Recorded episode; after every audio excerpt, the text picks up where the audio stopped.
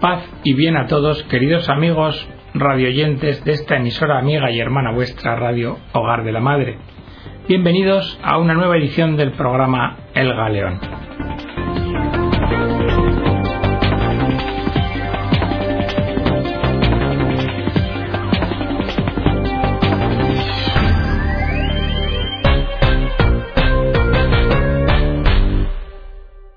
La de hoy es la tercera edición que dedicamos al Santo Padre Benedicto XVI con motivo de su renuncia a continuar en el ejercicio del ministerio petrino. Y vamos a abordar, voy a tratar de acercaros extractadamente el contenido de la encíclica Spe Salvi, en la esperanza somos salvos, en su segunda parte. Esta segunda parte la ha escrito el Santo Padre diciéndonos en qué lugares aprendemos la esperanza y la ejercitamos. Y ya os anticipo que la esperanza la aprendemos en la oración, en nuestro actuar y en nuestro sufrir, y en el juicio venidero. Pero ya sin más demora vamos a adentrarnos en la oración como escuela de esperanza y como guía al bien y a la verdad. Nos dice el Santo Padre que el primer lugar para aprender la esperanza es el de la oración. Porque cuando ya nadie nos escucha, Dios todavía nos escucha. Cuando ya no podemos hablar con nadie ni invocar a nadie, todavía podemos hablar con Dios. Dios siempre puede ayudarnos, incluso cuando nos vemos relegados a la soledad más extrema. Dice que el que reza nunca está solo. La relación íntima entre oración y esperanza está ilustrada en la primera carta de San Juan. La oración es un ejercicio del deseo. El hombre ha sido creado para una gran realidad, para Dios. Pero su corazón es demasiado pequeño y por esto tiene que ser ensanchado. Y Dios, retardando su don, ensancha nuestro deseo. Y con este deseo nos ensancha el alma, y de esta forma dilatándola, la hace capaz de su don. Nuestro corazón que es como nuestro vaso, tiene que ser ensanchado y luego purificado.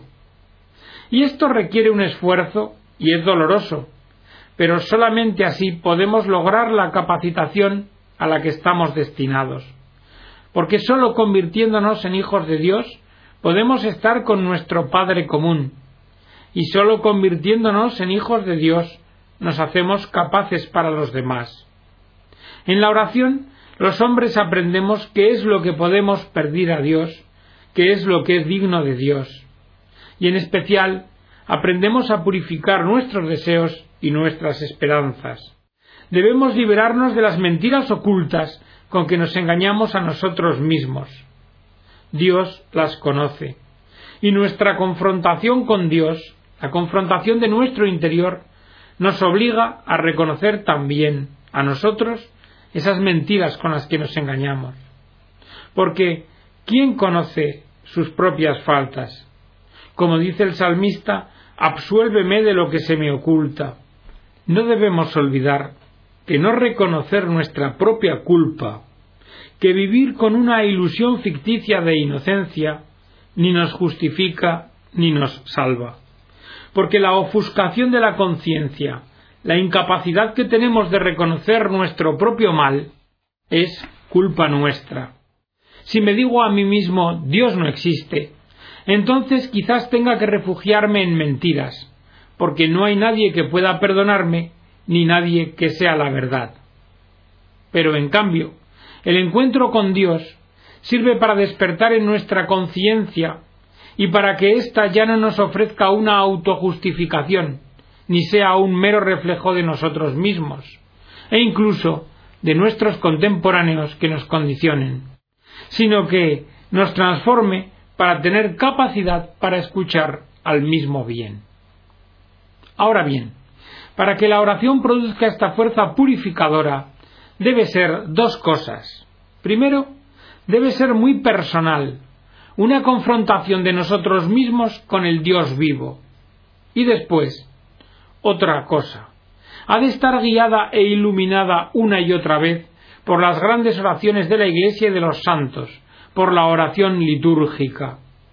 Porque a veces podemos tener periodos de incapacidad para rezar, y entonces debemos aferrarnos a la oración de la Iglesia, a oraciones como el Padre Nuestro, el Ave María o las propias de la liturgia. En suma, con la oración nos hacemos capaces de la gran esperanza y nos convertimos, además, en ministros de esperanza para los demás, y de una esperanza activa, porque con ella mantenemos el mundo abierto a Dios y sólo así permanece también como una esperanza verdaderamente humana. Pero además de la oración, también nos enseña la esperanza nuestro propio actuar, nuestra conducta diaria y el sufrimiento. Nuestro propio actuar. ¿Por qué? Porque toda actuación que tengamos seria y recta es una esperanza en acto. Porque su significado profundo es colaborar con nuestro esfuerzo para que el mundo llegue a ser un poco más luminoso y humano, y para abrir así las puertas hacia el futuro. Pero el esfuerzo cotidiano en sí mismo nos cansa o se convierte en fanatismo cuando no está iluminado por la luz de aquella esperanza más grande que no puede ser destruida ni por frustraciones pequeñas ni por fracaso en los acontecimientos de importancia histórica. Porque si lo único que podemos esperar es lo que nos den las autoridades políticas y económicas, nuestra vida se verá abocada muy pronto a quedar sin esperanza. Solo la gran esperanza certeza de que a pesar de todas las frustraciones, mi vida personal y la historia en conjunto están custodiadas por el poder indestructible del amor, solo esa esperanza puede en este caso darnos todavía ánimo para actuar y continuar. Cierto que no podemos construir el reino de Dios con nuestras fuerzas, porque el reino de Dios es un don y constituye la respuesta a la esperanza. Y cierto que tampoco podemos merecer el cielo con nuestras obras, porque éste es siempre más de lo que merecemos, porque éste es un don. Nuestro obrar, sin embargo, no es indiferente ante Dios, ni tampoco indiferente para el desarrollo de la historia. Podemos abrirnos nosotros mismos y abrir el mundo para que entre Dios, para que entre la verdad, el amor y el bien. Podemos liberar nuestra vida y el mundo de las intoxicaciones y contaminaciones. Podemos descubrir y tener limpias las fuentes de la creación, y así, junto con ella, como un don, hacer lo que es justo. Y de esta forma, de nuestro obrar, brotará esperanza para nosotros y para los demás. Y al igual que el obrar, también el sufrimiento forma parte de la existencia humana y nos enseña la esperanza y nos ejercita en ella. El sufrimiento tiene dos fuentes. Por una parte, nace de nuestra finitud, de nuestra limitación. Y por otra parte, de la gran cantidad de culpas acumuladas a lo largo de la historia, y que crece de modo incesante también en nuestro tiempo presente. Conviene hacer todo lo posible para disminuir el sufrimiento, impedirlo en cuanto podamos en respecto de los inocentes, aliviar dolores y también ayudar a superar dolencias psíquicas. Y todo esto es deber tanto de la justicia como del amor y forma parte de las exigencias fundamentales de la existencia cristiana y de toda vida realmente humana. Pero debemos ser conscientes que estirpar el sufrimiento por completo no está en nuestras manos. Esto solo está en manos de Dios y solamente en un Dios que haciéndose hombre haya entrado personalmente en la historia y haya sufrido en ella. Es por ello que con la fe en la existencia en este poder ha surgido en la historia la esperanza de la salvación del mundo. En cuanto al sufrimiento, podemos luchar contra él, pero no podemos suprimirlo. Precisamente, diríamos, cuando los hombres, intentando evitar toda dolencia, intentan alejarse de todo lo que podría significar aflicción, cuando quieren ahorrarse la fatiga y el dolor de la verdad, del amor y del bien, caen en una vida vacía en la que quizás puede que ya no exista el dolor, pero en la que la oscura sensación de la falta de sentido y la de la soledad es mucho mayor aún. Lo que cura al hombre no es evitar el sufrimiento y huir ante el dolor, sino la capacidad de aceptar la tribulación, la capacidad de madurar con ella y de encontrarle un sentido mediante la unión con Cristo que ha sufrido con un amor infinito. Nosotros los cristianos podemos decir que la grandeza de la humanidad está determinada esencialmente por su relación con el sufrimiento y con el que sufre. Y esto es válido tanto para el individuo como para la sociedad. Una sociedad que no logra aceptar a los que sufren y que no es capaz de contribuir mediante la compasión a que el sufrimiento sea compartido y sobrellevado también interiormente, es una sociedad cruel e inhumana. A su vez, la sociedad no puede aceptar a los que sufren y sostenerlos si los individuos mismos no son capaces de hacerlo. La grandeza de la humanidad también está determinada por la capacidad de aceptar el sufrimiento por amor al bien, a la verdad y a la justicia. Porque cuando mi bienestar y que nada me incomode es más importante que la verdad y la justicia, entonces lo que pasa es que prevalece el dominio del más fuerte. Entonces reina la violencia y la mentira, y mi propia vida se convierte en una mentira. Los cristianos también debemos darnos cuenta de que el sí al amor es fuente de sufrimiento, porque el amor nos va a exigir siempre nuevas renuncias de nuestro propio yo, en las cuales nos deberemos dejar modelar y herir. Y es que no puede existir el amor sin esta renuncia que es dolorosa, porque de otro modo se convertiría en puro egoísmo y por ello se anularía a sí mismo como amor. Y también por último, debemos de considerar que sufrir con el otro, por los otros, sufrir por amor de la verdad y de la justicia, sufrir a causa del amor, son sufrimientos que nos llevan a una pregunta, y es que somos capaces de ello. La fe cristiana nos ha enseñado que verdad, justicia y amor no son simplemente ideales, sino que también son realidades. Dios, que es la verdad y el amor en persona, ha querido sufrir por nosotros y con nosotros. Bernardo de Claraval acuñó la maravillosa expresión Dios no puede padecer, pero puede compadecer. El hombre tiene un valor tan grande para Dios que Dios se hizo hombre para poder compadecer él mismo con el hombre, de modo real, en carne y sangre. Por esto, en cada pena humana ha entrado uno que comparte nuestro sufrir y nuestro padecer, y de esta forma aparece la estrella de la esperanza, que se nos abre ante las pruebas verdaderamente graves, en las que tenemos que tomar nuestra decisión definitiva de anteponer la verdad ya al bienestar, ya a nuestra profesión, ya a nuestras posesiones. Y por esto nosotros necesitamos la presencia y la existencia de testigos y de mártires.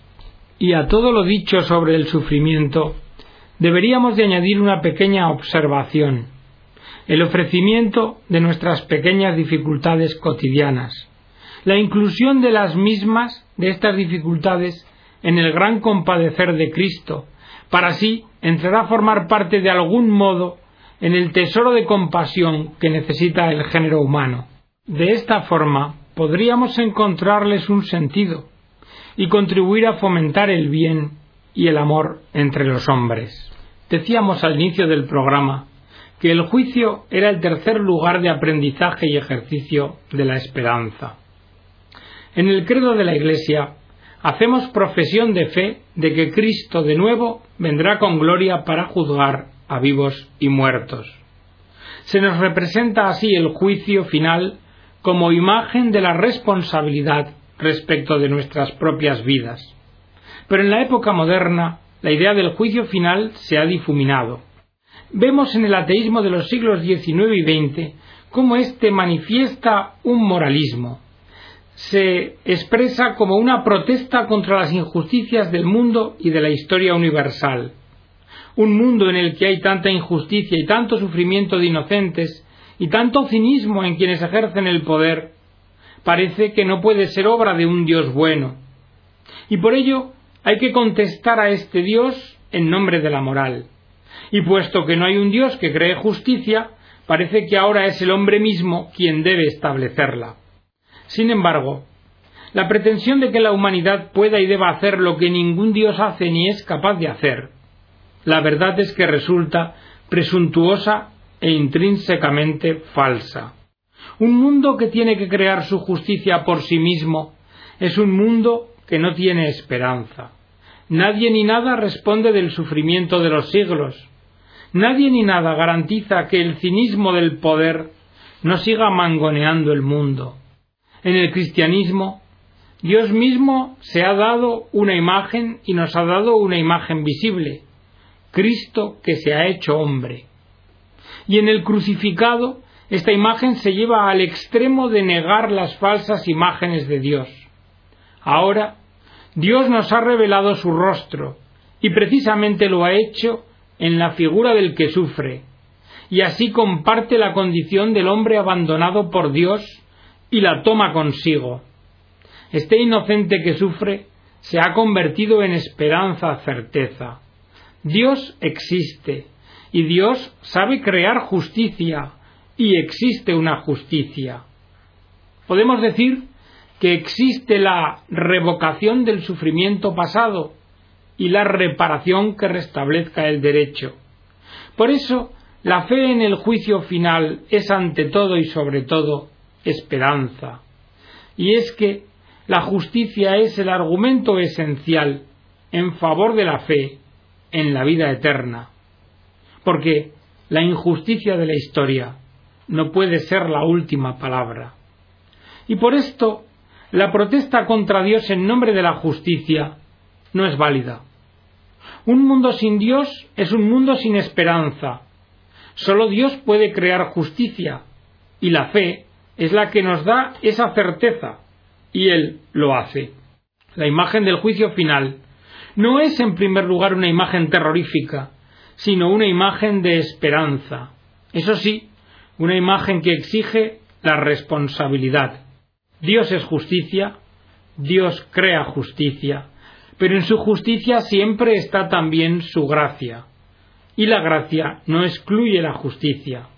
La gracia no es un cepillo que borra todo, de forma que lo que se haya hecho en la tierra acabe por dar siempre lo mismo o tener un valor igual. Ya Platón, con imágenes mitológicas, nos decía que al final las almas estarán desnudas ante el juez, y ahí ya no contará lo que fueron una vez en la historia, sino lo que son de verdad. En la parábola del rico Epulón y el pobre Lázaro, Jesús ha presentado como advertencia la imagen de un alma arruinada por la arrogancia y la opulencia, que ha acabado ella misma un foso infranqueable entre sí y el pobre, el foso de su cerrazón a los placeres materiales, al olvido del otro y a la incapacidad de amar. Y ahora se transforma todo en una sed ardiente irremediable. Sin embargo, hemos de notar aquí que en esta parábola Jesús no habla del destino definitivo, después del juicio universal, sino que se refiere a una de las concepciones del judaísmo antiguo, a una condición intermedia entre muerte y resurrección, a un estado en el que todavía no se ha dictado la sentencia última. Esta visión incluye la idea de que las almas padecen ya un castigo o gozan ya de formas provisionales de bienaventuranza, y que en este estado puede tener lugar purificación y curación. Es lo que la Iglesia llama el purgatorio. ¿De qué se trata el purgatorio? La opción de vida del hombre se hace en definitiva con la muerte. Esta vida suya está ante el juez y su opción se ha fraguado en el transcurso de toda su vida y puede tener distintas formas. Puede haber personas que han destruido totalmente en sí mismas el deseo de la verdad y la disponibilidad para el amor. Personas en las que todo se ha convertido en mentira. Personas que han vivido para el odio y han pisoteado el amor. Es una perspectiva terrible, pero en algunos casos de nuestra propia historia podemos distinguir con horror figuras de este tipo. En semejantes personas no habría ya nada de remediable y la destrucción del bien sería irrevocable. Y esto es lo que se denomina infierno. Pero por otro lado, puede haber personas purísimas que se han dejado impregnar completamente de Dios y que están totalmente abiertas al prójimo. Personas cuya comunión con Dios orienta ya desde ahora todo su ser y su caminar. No obstante, ni lo uno ni lo otro son el caso normal de la existencia humana. En gran parte de los hombres queda en lo más profundo de su ser una última apertura interior a la verdad, al amor a Dios, que está empañado con compromisos con el mal, que hay mucha suciedad que recubre la pureza, de la que sin embargo todavía queda la sed, y que a pesar de todo rebrota una vez más desde el fondo de la inmundicia y está presente en el alma. ¿Y qué sucede? Pablo dice de la existencia cristiana ante todo que ésta está construida sobre un fundamento común, Jesucristo, y que éste es un fundamento que resiste. Aquel cuya obra esté construida sobre el cimiento y resista, recibirá la recompensa, mientras que aquel cuya obra quede abrasada, sufrirá el daño. No obstante, hay que notar que él quedará a salvo, pero como quien pasa a través del fuego.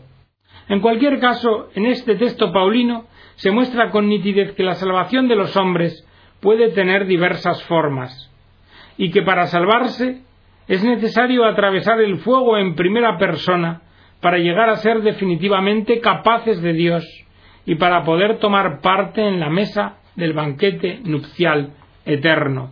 Algunos teólogos recientes piensan que el fuego que arde y que a la vez salva es Cristo mismo, nuestro juez y salvador, y que el encuentro con Él es el acto decisivo del juicio, y que en el dolor de este encuentro, en el cual lo impuro y malsano de nuestro ser se nos presenta con toda claridad, está la salvación. La mirada de Cristo será el toque de su corazón que nos curará a través de una transformación, ciertamente dolorosa, como a través del fuego, pero como un dolor bienaventurado, en el cual el poder santo de su amor nos penetrará como una llama, permitiéndonos ser por fin totalmente nosotros mismos, y con ello totalmente de Dios. Y así se entiende con toda claridad cómo se compenetran justicia y gracia. Nuestro modo de vivir no es irrelevante, pero nuestra inmundicia no nos ensucia eternamente, al menos si permanecemos orientados hacia Cristo, hacia la verdad y el amor. A fin de cuentas, toda esta suciedad ya ha sido quemada en la pasión de Cristo. No podemos aquí calcular los tiempos, porque estamos hablando de un tiempo del corazón, de un tiempo del paso a la comunión con Dios en el cuerpo de Cristo. El juicio de Dios es esperanza, por tanto, porque es justicia y porque es gracia. Si fuera solamente gracia e irrelevante todo lo terrenal, Dios seguiría debiéndonos aún la respuesta a la pregunta sobre la justicia. Y si fuera pura justicia, podría ser al final solo un motivo de temor para nosotros. La encarnación de Dios en Cristo ha unido uno con otra, juicio y gracia, de tal modo que la justicia se establece con firmeza. Todos nosotros esperamos nuestra salvación con temor y con temblor. En fin, es la gracia la que nos permite a todos esperar y encaminarnos llenos de confianza al encuentro con el juez, que conocemos como nuestro abogado, como nuestro paráclito. Otra reflexión debemos hacer en cuanto al purgatorio. El judaísmo antiguo piensa que se puede ayudar a los difuntos en su condición intermedia por medio de la oración, y esta práctica ha sido adoptada por los cristianos con mucha naturalidad se ha entendido que se puede dar a las almas de los difuntos consuelo y alivio por medio de la Eucaristía, de la oración y de la limosna. En fin, que el amor puede llegar hasta el más allá, que es posible un recíproco dar y recibir, y que estamos unidos unos a otros con vínculos de afecto que van más allá de la muerte. Podríamos hacernos una pregunta más. Si el purgatorio es simplemente ser purificado mediante el fuego en el encuentro con el Señor, que es nuestro juez y salvador, ¿cómo puede intervenir ahí una tercera persona? Bien, deberíamos darnos cuenta que ningún ser humano es algo cerrado en sí mismo, que nuestras existencias están en una profunda comunión entre nosotros. Nadie vive solo, ninguno peca solo, nadie se salva solo. En nuestra vida entran continuamente las vidas de los otros, en lo que pensamos, en lo que decimos, en lo que nos ocupamos y viceversa. De esta suerte podemos ver que nuestra intercesión tampoco es algo ajeno para el otro. En el entramado de nuestro ser, nuestra gratitud para con el otro, nuestra oración por él, puede significar una pequeña etapa de su purificación. Y esto aún aclara más un elemento importante del concepto cristiano de esperanza, porque nuestra esperanza es siempre y esencialmente también una esperanza para los otros, y sólo de esta forma es también esperanza para mí. Como cristianos, nunca deberíamos preguntarnos solamente ¿cómo puedo salvarme? sino que deberíamos preguntarnos también ¿qué puedo hacer para que otros se salven? Y para que surja también para ellos la estrella de la esperanza, porque sólo entonces habré hecho el máximo por alcanzar mi propia salvación personal. Y termina la encíclica Spe Salvi con un apartado a María, estrella de la esperanza. Porque la Iglesia saluda a María, la Madre de Dios y nuestra Madre, como estrella del mar. En este camino de la vida ¿Cómo podemos encontrar el rumbo y mantener la esperanza? Normalmente lo hacemos a través de las estrellas, a través de aquellas personas que han sabido vivir rectamente. Ellas son las luces de esperanza que nos guían. Jesucristo es la luz, el sol. Pero para llegar hasta Él necesitamos otras luces más cercanas, personas que dan luz reflejando la luz de Cristo, y que ofrecen una orientación para nuestra travesía. ¿Y quién mejor que María? Ella, María, con su sí, abrió la puerta de nuestro mundo a Dios mismo. Ella se convirtió en el arca viviente de la alianza en la que Dios se pudo hacer carne. A través de María, Dios se pudo hacer uno con nosotros y plantar su tienda entre nosotros. María permanece con los discípulos como madre suya, como una madre de la esperanza. Santa María, Madre de Dios y Madre nuestra. Enséñanos a creer, enséñanos a esperar y enséñanos a amar contigo. Indícanos el camino hacia el reino de Dios. Estrella del mar, brilla sobre nosotros y guíanos en nuestro camino. Y hasta aquí, queridos amigos, la edición del programa de hoy, esperando que haya servido para vuestra edificación. Que Dios os bendiga a todos.